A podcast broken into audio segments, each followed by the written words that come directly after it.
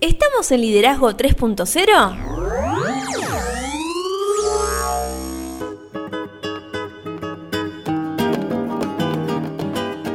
Bienvenidos a Liderazgo 3.0, un espacio que crece día a día y en el que analizamos un tema poco trabajado como es el liderazgo. Quienes conformamos este espacio comprendemos que el liderazgo es un concepto que cambia vidas y lo hacemos con el fin de agregarle valor a cada uno de ustedes, nuestros oyentes. Quien les habla, Lorena Gestols, y me acompaña como siempre el señor Beto S. ¿Cómo le va? Todo bien, ¿usted señorita qué cuenta? Excelente, acá, celebrando todavía. Sí, una semana muy especial Increíble. Lo, hemos hablado en el episodio del día lunes, que hablábamos sobre los juicios en este mes de la comunicación. Llegamos a las 10.000 reproducciones, no es poca cosa. Wow. Muy contentos, muy contentos. Agradecemos una vez más, como hicimos en el episodio anterior, a todas las personas que nos apoyaron, a todas las personas que son parte del Liderazgo 3.0 y a las personas que van a ser parte del Liderazgo 3.0, porque este espacio, si no fuera por todos los que están, no existiría y si no fuera por todos los que se van a sumar, tampoco existiría. Sí, en principio agradecerle por, por ser mi compañero en este espacio. No, lo mismo digo, un placer. Igualmente. En general le digo que es un placer compartir este espacio conmigo, hoy le digo que es un placer compartir el espacio con usted. Bien, pero la gente ¿dónde nos puede encontrar? Estamos en Instagram como liderazgo 3-0, en Facebook como 3.0 liderazgo, nuestro canal de YouTube, que esta entrevista la van a encontrar ahí en liderazgo 3.0 y nuestra web es www.liderazgo30.com.ar. Y ahora, hoy tenemos una entrevista. La entrevista del mes, siempre nosotros mínimo una entrevista por mes metemos mes de la comunicación, mes de la mujer. Eh, ¿qué, vamos a hablar? porque nosotros, no sé, usted me sorprendió hablando de arquitectura, me metió a hablar de abogacía, me mandó a hablar de tarot. tarot. ¿Hoy de qué vamos a hablar? Porque la verdad que no tengo idea. Hoy trajimos un especialista en lo que es la comunicación digital. Y vamos a meternos a veces en qué? ¿En qué? En las luces y sombras de los negocios digitales. No tengo ni idea de qué va esto, pero me encantaría porque siempre nos sorprendemos con estas entrevistas. Pero bueno, lo único que sí sé es a quién vamos a entrevistar. Cuénteme. Vamos a hablar con Sofía Alicio. Ella es licenciada en comunicación social y coach profesional y también educativa, online business, coach certificada por el Instituto de Negocios Digitales de Diana Zuluaga y cofundadora de Comunidad 360. ¿Le querés dar la bienvenida? Por supuesto. Hola Sofi, ¿cómo estás? Bienvenida a este espacio, bienvenida a Liderazgo 3.0 y en esta semana tan especial que estamos celebrando. Hola chicos, ¿cómo están? Un gusto participar y bueno, los, quiero felicitar otra vez por este objetivo alcanzado tan importante, así que bravo, bravo, bravo y que se vengan muchas más reproducciones. Gracias, gracias por acompañarnos. En principio quiero saber a dónde te puede encontrar la gente. Estoy en todas las redes, o sea, no en todas, miento. Estoy en Facebook, Instagram, LinkedIn, Twitter, como arroba Sofía Alicio. Eh, espero que pronto en TikTok y en Clubhouse. Estoy ahí meditándolo, justamente pensando en las luces y sombras de participar en otras plataformas, pero principalmente en estas, arroba Sofía Alicio con C. La primera consulta que se me viene nosotros en la presentación, te presentamos como cofundadora de Comunidad 360. Y, es algo que nos llamó la atención y claramente la gente te va a decir qué es Comunidad 360. ¿Querés, en pocas palabras, antes de meternos en las luces y sombras de los negocios digitales, contarnos qué es la Comunidad 360? Sí, es un entrenamiento intensivo en marketing digital que antes de la pandemia era 100% presencial, era como un retiro para trabajar tu proyecto donde te llevaba socios, aliados, clientes. Em, la verdad es que se armaban equipos de comunicación, gente que iba sin trabajo volvía con un montón de trabajo el chiste era justamente que fuera presencial, offline, mm.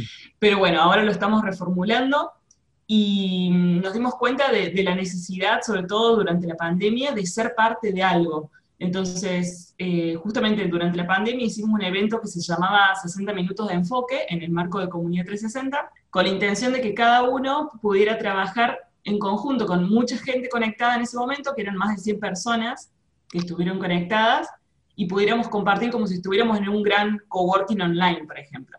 Entonces era, estábamos trayendo cuestiones de productividad, también de liderazgo, en eh, un, como si fuéramos todos en un mismo espacio. La verdad que fue, fue llamativo, fue innovador para ese momento donde estábamos todos encerrados en las casas y no podíamos compartir con otros.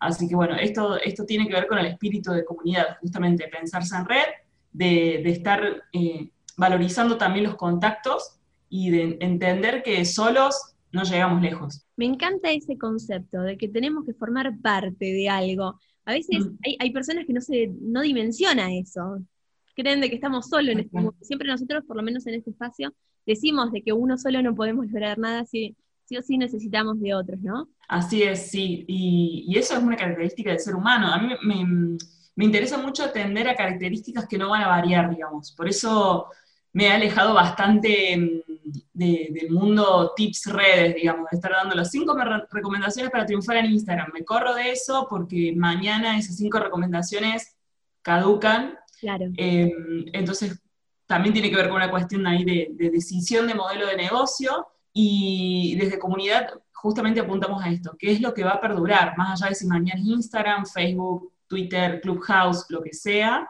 que, va, a, que va a seguir, porque los seres humanos tenemos características que, son propias de, nuestra especie y va a seguir siendo así. Ah, Sabes que mm, Lore me decía, vamos a hablar con Sofi de las luces y sombras de los negocios digitales. Y yo dije, pero mm, vamos, hablamos, yo no tengo ningún problema. Pero, ¿de qué es? ¿Me puedes poner un poco en tema? Porque los oyentes sí. estar como yo. Sí, yo me puedo imaginar cualquier cosa. Yo también. Por eso queremos que vos nos cuentes. Todo lo que se imaginan puede ser válido, así que también los, quiero escuchar. Bien, tiene que ver con, cuando ustedes me, me contactan, empezamos a hablar, yo podría hablar maravillas del mundo online, de, lo lindo que es levantarse a la mañana y trabajar desde casa y un montón de cosas, ¿no? Pero también, em, esto lo hablo mucho con, clientes, me gusta compartir también cuáles son las sombras de esto, porque no todo es maravilloso y fantástico y llega a tu emprendimiento y sos dueño de tu vida y, no es tan así, digamos. Eh, me parece que es importante también hablar de estos temas, porque por ahí se habla mucho en podcast, en canal de YouTube, de cómo hacer para emprender lo fantástico que es mi vida, no sé qué, viajando por el mundo y trabajando con una compu, Em, y, hay muchas sombras para atravesar hasta llegar a ese momento. E incluso en ese momento también hay otras sombras que muchas veces en el mundo de las redes no, no, no permiten tanto que se cuenten. Entonces justamente es esto, ir contando qué es un negocio digital con las luces y las sombras, y empiezo por ahí. Un negocio digital no es tener una red social, ahí derribo un primer mito, porque muchos dicen, ah, sí, yo tengo Instagram, tengo un emprendimiento. No, o sea, mañana Instagram se cae, te bloquearon la cuenta, la gente deja de estar ahí porque se van todos, no sé, a Clubhouse o TikTok y listo, perdiste todo el contacto que tenías con esas personas, potenciales clientes o clientes. Entonces, punto uno, para tener un negocio digital necesito tener un sitio web, que es el único espacio 100% real mío, digamos, yo pago y además, eh, en el caso de Argentina, tenemos que hacer todo un trámite legal para que ese, ese nombre que tenga el sitio sea el nuestro y que no lo pueda usar otra persona u otra institución. Entonces ahí ya empezamos a hablar de negocio digital, ya tengo un espacio propio. Claro. Después también la lista de contactos. Y esto es fundamental, porque yo en Instagram no tengo una lista de contactos. Ustedes tampoco, en Facebook tampoco. Son contactos de Facebook y de Instagram. Diferente es si yo tengo una lista de correos, de mails. Ahí sí tengo una lista propia, una base propia y puedo enviarles correos a esas personas recordándoles, no sé, algún evento, invitándolos, armando un newsletter, etcétera, etcétera. Entonces ahí ya se empieza a poner como el traje del negocio digital. Antes es depender de Facebook e Instagram. Ahí se va entendiendo un poco, Beto, también esta idea de las luces y las sombras. Sí, sí. Claro, sí, y se me viene a la mente eh, clarísimo, me quedó clarísimo. Y la, primera reflexión que, que, tengo es, ¿cuántas personas hemos conocido nosotros que mm, esto que vos planteabas, ponen todo su esfuerzo en Instagram, tienen, no sé, 10.000, 20.000, 30.000 seguidores, no interesa cuántos seguidores, y de un día para el otro Instagram les cierra la cuenta. ¿Y de qué se disfrazan todas esas personas? Porque son personas que lograron y se quedaron, o sea, de un día para el otro tiraron el tacho, un montón de esfuerzo. Y algo que me encantó que vos dijiste, eh, y, y es justo que va con este espacio. Vos dijiste, voy a derribar el primer mito. Nosotros en este espacio derribamos mitos todo el tiempo y nos encanta romper paradigmas. Así que me parece que eh, ahí está, creo que la primera conexión grande que veo entre Sofi y nosotros. Sí, y me parece muy interesante esto de mostrar las sombras, porque mm, un emprendedor que por ahí consume solamente Instagram y empieza a ver todos los tips que mandan, eh, este detrás de escena no lo conoce. Y es muy interesante lo que estás planteando. Yo creo que un, un emprendedor que nos está escuchando en este momento está tomando nota de cómo iniciar, dijo, no, voy a alargar el Instagram, no, mejor no, voy a invertir en una página web. La verdad que es muy interesante. Y no solo eso, también pensar que hoy los emprendedores es el boom, ¿no? Todo el mundo quiere ser emprendedor eh, y está buenísimo. Yo siempre digo, haz lo que vos quieras, pero sé el mejor de lo que querés hacer. Pero, ¿cómo todo el mundo piensa de que es soplar y hacer botella, como dirían mis padres, mis abuelos? Y la primera pregunta que se me ocurre en uno de los primeros eh, ejes que queríamos tocar sobre liderazgo, para vos, la autodisciplina.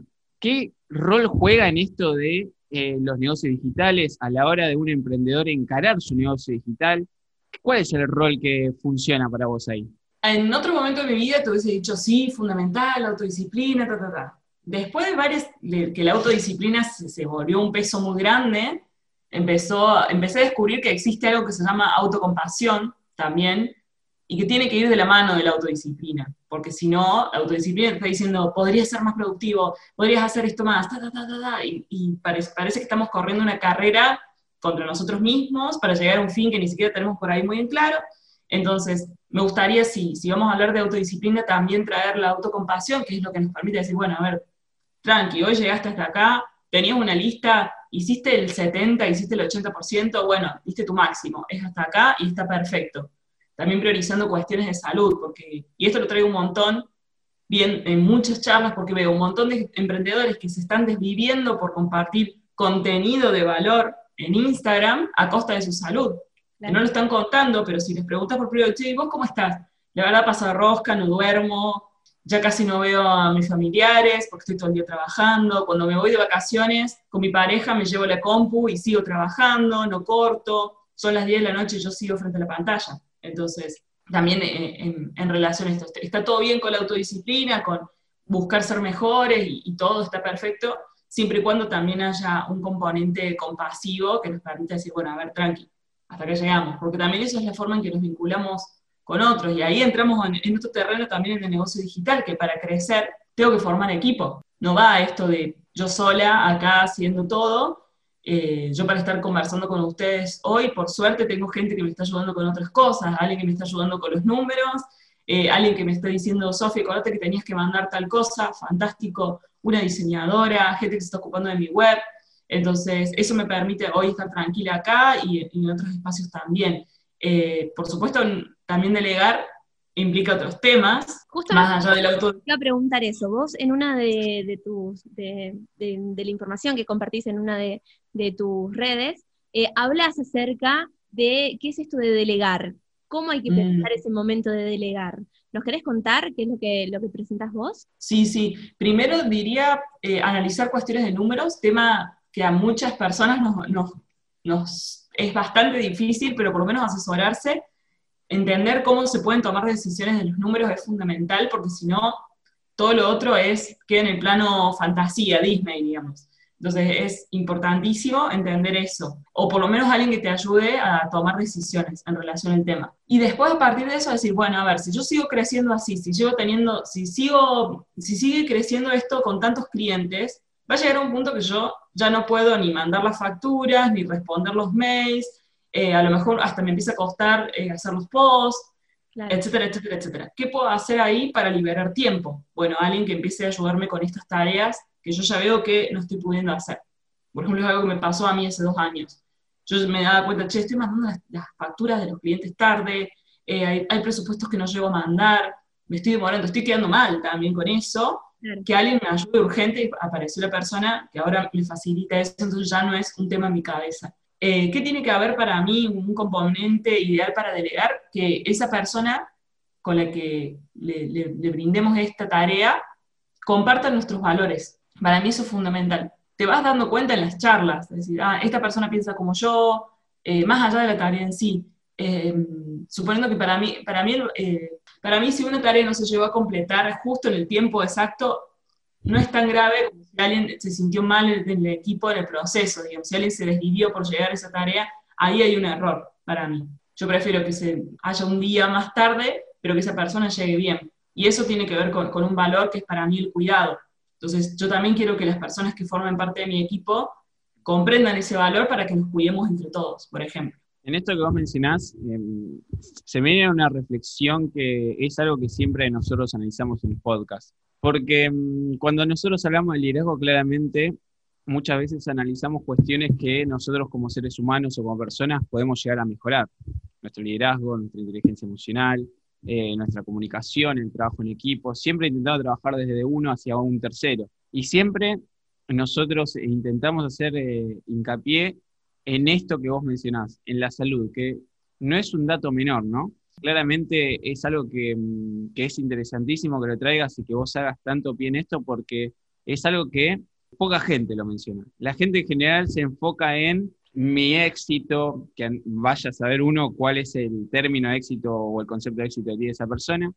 Y, quiero hacer bien esto, eh, en la importancia que tiene el cuidarnos y el entender de que eh, en nuestro máximo de hoy no va a ser el mismo máximo que podemos dar dentro de uno, dos, tres meses y que no nos tenemos que sentir mal porque hoy nuestro máximo no está a lo que nosotros queremos, porque podemos seguir creciendo un día a la vez y esa brecha se va a ir acortando, pero lo podemos hacer con salud lo cual eh, me parece fundamental que, vos lo menciones.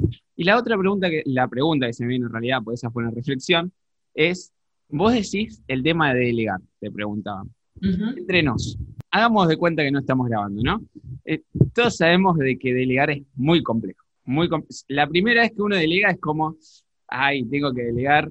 ¿Qué tan difícil fue para vos el proceso de delegar algo a un tercero? A mí me encanta delegar. O sea, no soy una persona que, le cuesta, no, no, soy, no soy ese perfil.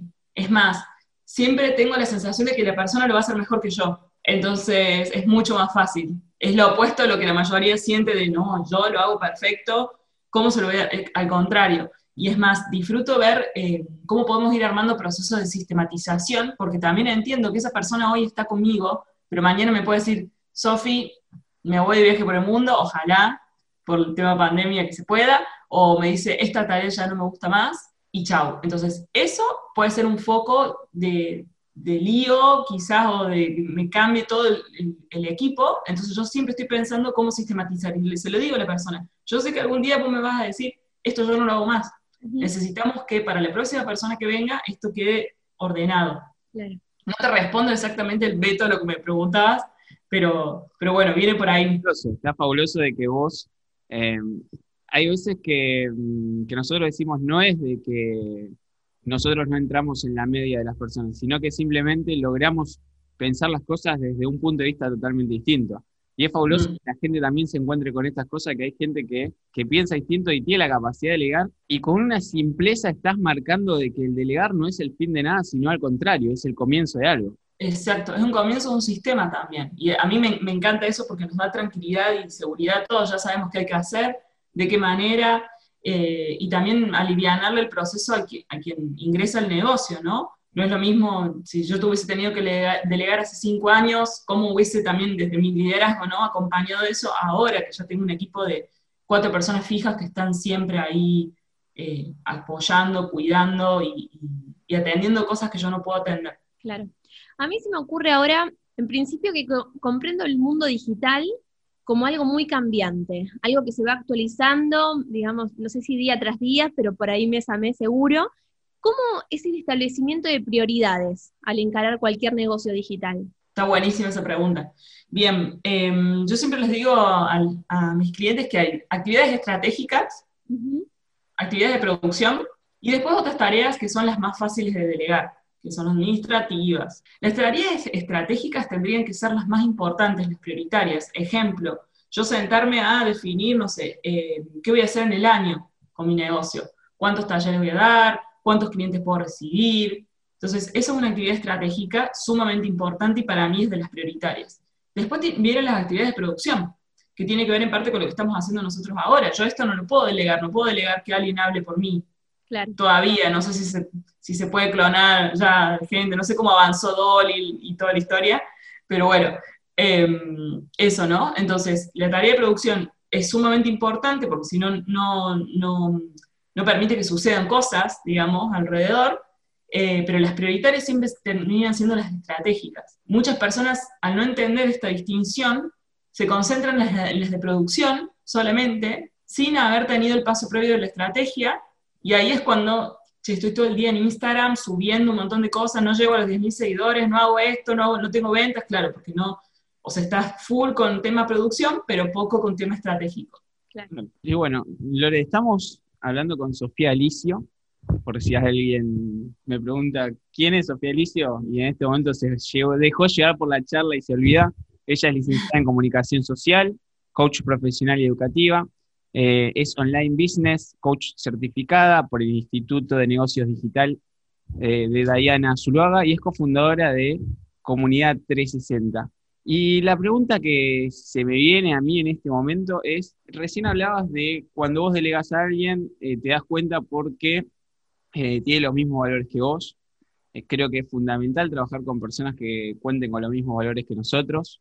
me parece fundamental que yo soy los que piensan de que esos valores se traducen en confianza. Y nosotros en este espacio muchas veces traducimos o dimos una definición de confianza que, que no está en los manuales que decimos que la confianza son como las monedas que tenemos en los bolsillos, que cuando conocemos a alguien le damos una moneda y dependiendo de si conectamos, tienen buenas acciones con nosotros, si nos llevamos bien o mal, o le damos más monedas que son más confianza, o claramente le pedimos que nos devuelva la moneda y nos vamos para otro lado. Y la pregunta sobre esto en cuanto a lo que son eh, los negocios digitales. La pregunta en cuanto a la confianza y esto que estamos hablando, lo que se viene es, ¿cómo puede hacer una persona para ser referente en su sector, que esto lo va a llevar a em, tener confianza en sí mismo, que los terceros confíen en, eh, él o en ella eh, para lo que para lo que puede brindar como servicio o lo que sea. Está buenísima la, pregunta porque me lo han hecho un par de veces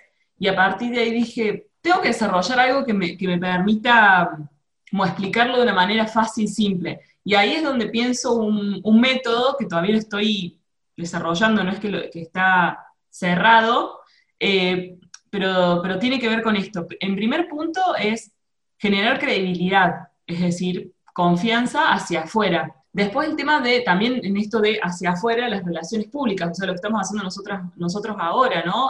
Conociéndonos, viendo los puntos en común, quizás de acá un tiempo eh, a algunos se le ocurre algún proyecto en conjunto, entonces esto de tejer redes también que digo siempre es clave, para, posicionarse como, referente. Después viene una parte interna, que es la autoconfianza, o sea, si, si vos no confías en tu proyecto, en tu producto, en tu servicio, nadie va a venir y te va a instalar el chip de la autoconfianza y es fundamental porque mueve la aguja totalmente.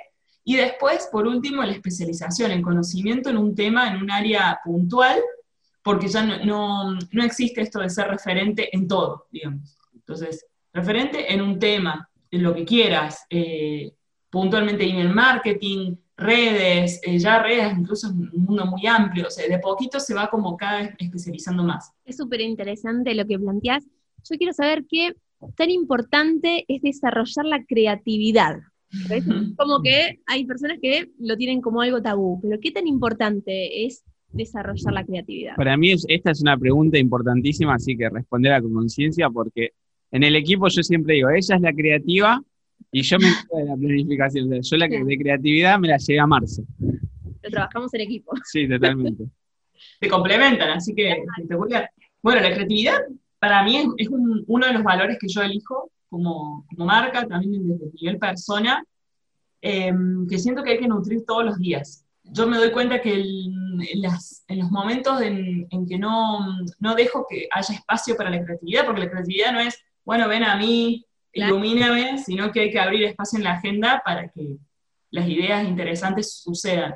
Eh, yo me doy cuenta que cuando no hago eso, cuando no habilito esos espacios de bajo dos millones de cambios, me siento, bueno, a mí me gusta mucho tocar el charango, por ejemplo, entonces toco el charango, se me ocurren ideas, leo mucho de, todo, también ahí se me ocurren muchas ideas, pero cuando no hago esos espacios, no, no los habilito, empiezo a estar como en la misma. Los pensamientos son los mismos, eh, me doy cuenta que me tengo que sentar a redactar, no sé, algo, y digo, no se me cae una idea, claro, porque no, no tuve esos espacios. Hay una autora que, eh, Lore, que seguramente si, si, te interesa el tema creatividad la conoces, eh, Julia Cameron, del Camino del Artista, y ella habla de uno de los hábitos fundamentales que habría que sostener con, con frecuencia, que es la cita con el artista, la cita con nosotras mismas, con nosotros mismos, dejando que haya espacios vacíos en la agenda e insistiendo de que eso no es que un día llega y te llega una carta y te dice, bueno, ya tenés habilitada la cita con la artista, sino que nosotras o nosotros somos los encargados de que ese espacio esté habilitado. Em, entonces, bueno, eso para mí, soy fiel defensor de la creatividad, pero con la, con la constancia de que hay que, hay que abrirle la puerta, ¿no? ¿no? No va a llegar un día y nos va a dar un título. Bueno, eh, John Maxwell, nosotros lo, traemos siempre, el, el, padre, podríamos decir, del liderazgo moderno, él dice de que ese momento de, de, pensar tiene que estar agendado, planificado en la semana. O sea, tal día me voy a dedicar una hora a disfrutar de lo que me gusta y a pensar. Él lo tiene planificado en su agenda, con día y horario. Sí, de hecho yo tengo que trabajarlo, porque él dice que tiene en su casa una habitación que solo tiene una mesa y una silla y no tiene más nada. Entonces él se sienta una hora por día en esa mesa con una hoja y un papel mirando la pared y esa es su forma creativa. Yo lo intenté y no salió nada. ¿No te salió? No salió nada. Bueno, hay que seguir practicando o buscando. ¿Ella toca el zarango? Bueno, voy a buscar después, algo se me va a ocurrir. Pero sí se me viene eh, una gran pregunta, porque le estamos hablando a todos nuestros oyentes y también, ya que estoy, pregunto por mí, ¿no? la pregunta, recién hablabas de el autoconocimiento, que es algo, un concepto que me parece increíble. Y la pregunta que se me viene es, un emprendedor que viene y te dice, Sofi, ¿sabes que tengo la brújula rota? Y te pregunta, por un lado, ¿qué necesito saber acerca de mí mismo? ¿O qué necesito conocer? Y por el otro lado, ¿qué necesito saber acerca de los demás? Como para empezar a armar su, mapa mental, por decirlo de una manera. Me encantó esta pregunta, está buenísima. Eh, a, ver, a ver si apruebo. Eh, punto uno, yo creo que es importante sincerarnos con nosotros mismos y saber cuáles son las fortalezas y cuáles son las zonas de aprendizaje. Em, por las dudas estoy diciendo zonas de aprendizaje y no debilidades, ¿no? Es un cambio también de, mentalidad. Hay cosas que a lo mejor también tener en claro no nos interesan aprender. Por ejemplo, eh, para mí una zona de, de, aprendizaje sería todo el tema de anuncios de Facebook. Y honestamente, entre nosotros, no es un tema que a mí me interese sentarme y estar días y meses aprendiendo. O sea, llamé gente que lo haga, digamos. Entonces, me sincero conmigo misma. Pero sé que es, algo que yo necesito y que no tengo esa habilidad. Entonces, para mí eso es fundamental, ser honesto, porque no es que somos brillantes en todo. Hay gente que no se le da muy bien hacer networking, que le cuesta. Conozco varios casos que me dicen, ¿cómo haces vos? Que estás todo el día subiendo fotos con gente. Bueno, a mí me sale natural, como a, como otras cosas me, me cuestan un montón. Entonces, ese sería primero, para mí, el, el primer paso, sincerarse y decir, bueno, a ver, yo sé que soy buena en esto, sé que no soy tan buena en tal cosa y sé que quizás esto me va a costar mucho o no, y tengo que sincerarme, ¿quiero aprenderlo o llamo a alguien que compense con eso que yo no puedo desarrollar hoy? Sofi, hoy cuando estaba viendo tus redes me encontré con, con un post muy interesante que me llamó la atención y quiero que me lo expliques, que dice, seguí tu pasión, tachaste pasión y le pusiste curiosidad. ¿Por qué no seguir la, pasión y sí seguir la curiosidad? Em, hay un libro que, me encantó, de Elizabeth Gilbert, ¿la tienen? Quizás de... no la conozco. No, pero la estoy googleando. Ya estoy ah, el libro. ¿Cómo se llama el libro? Em, el libro es eh, Libera tu, tu, magia. Se le conoce mucho por el libro Comer, Rezar y Amar, que después hicieron ah, una sí.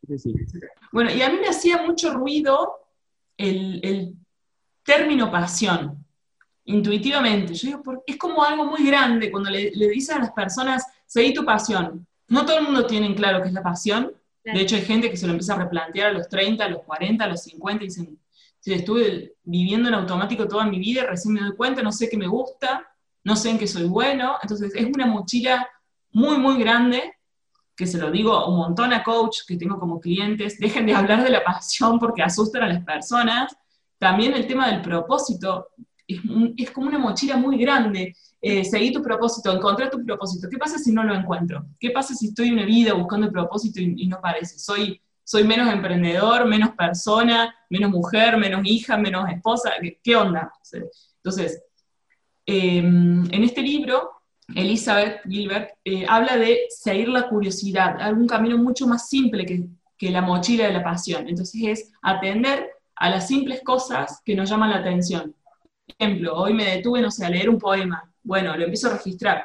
la curiosidad es como desde niño, ¿no? Me interesa esto, me interesa lo otro, eh, pero ya no es me tengo que dedicar a esto o esta es mi pasión. Entonces, la intención con ese post que, hizo bastante ruido, me hablaron muchas psicólogas, varias personas que se sentían identificadas, otras que me decían, no, yo tengo clara mi pasión y la verdad que voy a seguir usando el término pasión, fantástico, eh, pero era justamente liberarnos un poco de esa mochila y que muchas veces también la pasión, por más que lo tengamos clara, eh, se vuelve a veces hasta nuestra contra. Y ahí aparece también el desgaste de quienes trabajamos muchísimas horas porque nos encanta lo que hacemos entonces, bueno, viene, viene por ahí. Esto decís, eh, claramente tu curiosidad te llevó a eh, agregar valor de una manera increíble, porque nosotros cuando vimos tus redes antes de contactarnos con vos, dijimos, wow, increíble lo que eh, logra agregar valor y lo que te invita a reflexionar la persona que está detrás de estas redes antes de conocer a Sofía, ¿no? Sí. Hoy que la tenemos acá, eh, vamos a aprovechar y la vamos a exprimir un poquito y ya te voy informando de que esta no va a ser la única vez que estés en Liderazgo 3.0. Pero por favor, preparamos café, mate, lo que les guste y seguimos. Perfecto, ya estamos consiguiendo unos pasajes para irnos para el sur, así que... Bueno, bueno, hay lugar acá. Listo, ya te avisé, yo ya te avisé y en cualquier momento caigo. Pero bueno, la pregunta es, claramente tu curiosidad te llevó a ser mentora, te guste o no te guste, eh, de un montón de personas y la pregunta que me surge es, vos, si tenés que dar algún consejo, ¿cómo podemos ayudar a las personas a ser mejores? Wow, se me viene primero escuchar mucho. Eh, yo creo que los grandes problemas que tenemos de comunicación en general, en tanto en los vínculos primarios, de familia, como en lo laboral, es por no haber escuchado. ¿Qué, era lo que, que, nos querés decir esa persona que a lo mejor no lo dijo con palabras porque no pudo, pero cuál es el mensaje de fondo. Entonces, entrenarse en escucha activa, ah, para mí fue un antes y un después en, mi proceso como, coach, y se los recomiendo siempre a todos. Eso como punto uno. Eh, segundo, no siempre las personas necesitamos recomendaciones. Y a nosotros, no sé si es muy argentino esto, pero nos sale el opinar y, ay, vos tendrías que hacer esto, que tendrías que hacer lo otro. Y a veces la otra persona solamente necesitaba 15 minutos para desahogarse, contar, y esto con clientes, etcétera, y no, no es necesario que estemos pasando recetas mágicas todo el tiempo. Eh, y segundo, también que, esto, insisto, bueno, parezco re repetitiva con el tema, pero el cuidado, si no hay cuidado, no hay nada, digamos.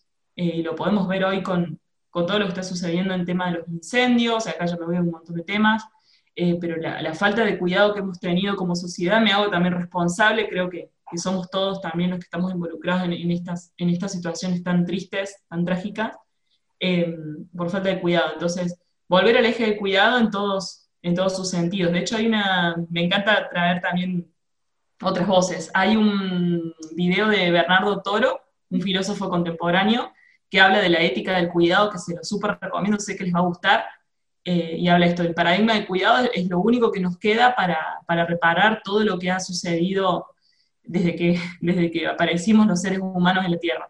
Así que eso. Lore, estamos hablando con Sofía Alicio. ya te digo que una gran entrevista. ¿eh? Me llevo un valor impresionante ya me está quedando un poquito más claro esto de las luces y sombras de los negocios digitales. Igual generando más preguntas, ¿eh? Yo le puedo estar preguntando todo el día, fíjate. Ella es licenciada en comunicación social y coach profesional educativa. También es online business coach certificada por el Instituto de Negocios Digitales de Diana Zuluaga. Y también cofundadora de Comunidad 360, que qué lejos quedó cuando nos explicaba qué era Comunidad 360, ¿no? Wow, pasamos por muchos temas. Así es. Yo me quedo con, eh, después de esta entrevista tan enriquecedora, eh, la importancia, estamos en el mes de la comunicación, hablaste recién de la importancia de mantener una escucha en la comunicación, pero vos utilizaste diferentes términos hoy para, para, diferentes teorías tuyas que por ahí otras personas eh, le hubieran puesto otras palabras. ¿Qué importancia tiene también esto de reflexionar con las palabras y de qué manera expresamos lo que expresamos? Para mí es clave empezar a ver la, tipología de cada palabra. Bueno, por ejemplo, trabajo. Trabajo viene desde la esclavitud. Entonces estoy tratando de borrarla de mi diccionario, me cuesta un montón, porque es simple, entonces empiezo, bueno, labor, servicio, empiezo como a buscar sinónimos, pero esto, a mí, a, mí me encanta buscar de dónde viene cada palabra, porque creo que también cada palabra, y que me pongo súper mística y me, perdón el ping pong de temas que les voy haciendo, pero bueno, para mí cada palabra también tiene su energía. Entonces, justamente cuando yo pensé, ahí volviendo al punto inicial, comunidad 360, em, le pensé justamente como una palabra muy fuerte y que una y que, ya de por sí, con, el nombre del proyecto, resumiera el espíritu justamente de, lo que nosotros queríamos transmitir. Sí, sí. La verdad que la palabra comunidad es increíble, es como la palabra tribu, son palabras muy fuertes, ¿no? Eh, la verdad es muy interesante lo que propones. Sí, y no tiene nada que ver con nada, ¿no? Yo siempre he sido recolgado, pero la otra vez estaba hablando con una persona y le digo, sí, pero hay veces que tenemos que dar un giro de 360 grados. Me dice, no, pero pará, eh, el dicho dice que tenemos que dar un giro de 180. Digo, no, pero yo quiero dar uno de 360, no de, 180. Me dice, ¿pero por qué? Y le digo, es muy simple, porque si doy un giro de 360, logro ver todo mi contexto y no doy la espalda a quién soy yo. Entonces vuelvo y me sigo haciendo cargo de las macanas o no macanas que yo estaré haciendo en mi vida. Pero enganchada, perdón con esto que este comentario colgado, pero lo tenía que hacer. Eh, Está buenísimo. Enganchada a esta pregunta que te hacía Lore, nosotros en Liderazgo 3.0 estamos en el mes de la comunicación. Y en todas las entrevistas hacemos la pregunta del mes, que tiene que ver eh, con el tema justamente. Y la pregunta es, son dos en realidad. ¿Qué debemos hacer para vos para tener una buena comunicación? ¿Y qué importancia tiene esto en nuestras vidas? Buenísimo, pensé que me iban a preguntar qué es la comunicación y el concepto me cuesta horror, empezaba a transpirar ya. Eh, entonces era, la pregunta era... Si nos querés comentar qué es la comunicación... No, no, no. Vamos nuevo, pero me, empecé a reír y me olvidé. Eh, ¿Me pregunta uno? Te repito.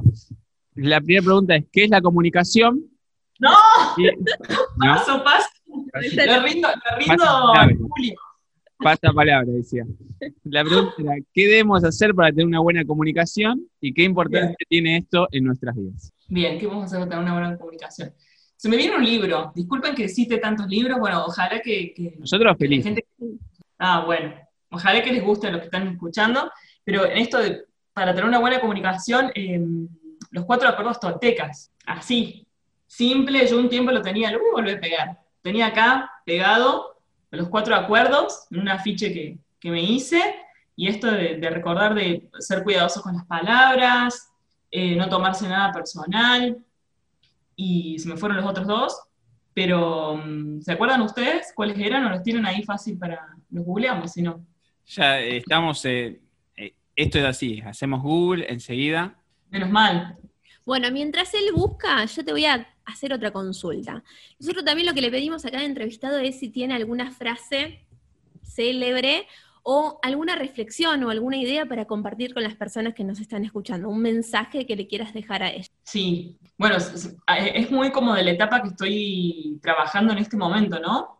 Em, cuando di un, yo pasaba a ser de community full time, 20 clientes al mismo tiempo, colapsada, cansada, no tenía tiempo, literal estaba en un río con la compu, trabajando y haciendo post, eh, una locura, Después armé equipo, igual siguió la demanda, y después dije, yo destierro el tema de las redes y empiezo a armar esto de, eh, bueno, intuitivamente buscar el tema de los negocios digitales, me ayudo con un mentor, después hago la formación de Online Business Coach, y fue un salto en muchos sentidos. lo comparto ya con confianza, económicamente, eh, de contactos, y, y, se abrieron muchas puertas, ¿no? Y mm, cuando lanzo mi primer curso 100% grabado, que para mí era todo un tema, estaba entre qué pasa si, si me va muy bien, porque después tengo que ver la facturación, eh, todo ese tema, como esa, y qué pasa si me va mal, y, estaba con todas las voces escuchando mi cabeza, entonces me salió a escribirme una frase que la tengo acá, de la compu, que es, como no te engañes, ni por, como no, no prenderse en la recompensa inmediata, esto que nos dicen por ahí de varios, ay, qué genio que sos, qué bueno que haces, eso no me define, digamos, me puedo equivocar, eh, puede fallar, un montón, de cosas. Entonces, bueno, vengo, vengo trabajando como eso, como no, no pasarme de la euforia, ni tampoco de, creerme la, menos de, menos. Entonces, bueno, la búsqueda del equilibrio. Bueno, acá tengo los cuatro acuerdos toltecas. Muy bien. Haz siempre lo mejor, eh, honra tus palabras, no te tomes nada personal y no supongas. Exacto. Con eso tenemos, pero uff, Podemos hacer dos temporadas de podcast.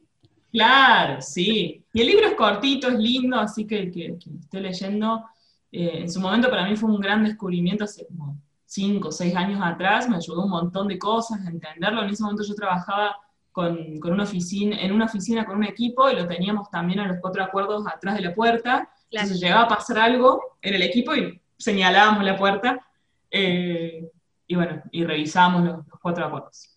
Podríamos decir de que vos hablás, o sea, o te enfocás en la comunicación digital.